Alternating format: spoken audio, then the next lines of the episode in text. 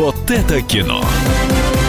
Ну а что нужно зрителям, поди пойми. Однако фильм «Рома» мексиканского режиссера Альфонса Куарона стал лауреатом премии «Бафта». Это независимая благотворительная организация, которая поддерживает, развивает и пропагандирует кино. Стал победителем в номинации «Лучший фильм». С чем связан такой успех, спросим Дарью Завгороднюю.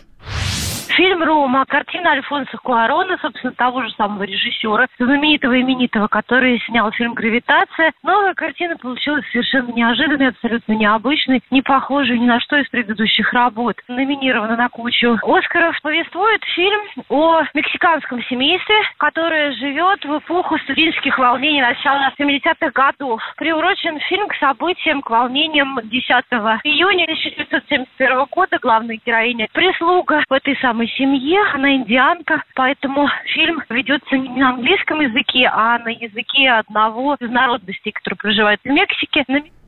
Корреспондент «Комсомольской правды» Дарья Завгородняя рассказала нам о э, содержании этого фильма. Но, кстати, картина получила два «Золотых глобуса» и «Золотого льва» Венецианского кинофестиваля. Тема дня. Деньги – лучший подарок, а личные деньги – лучшая программа. Что происходит в экономике и как это влияет на ваш карман? Разбираем с экспертами по будням с часу дня по Москве в программе «Личные деньги».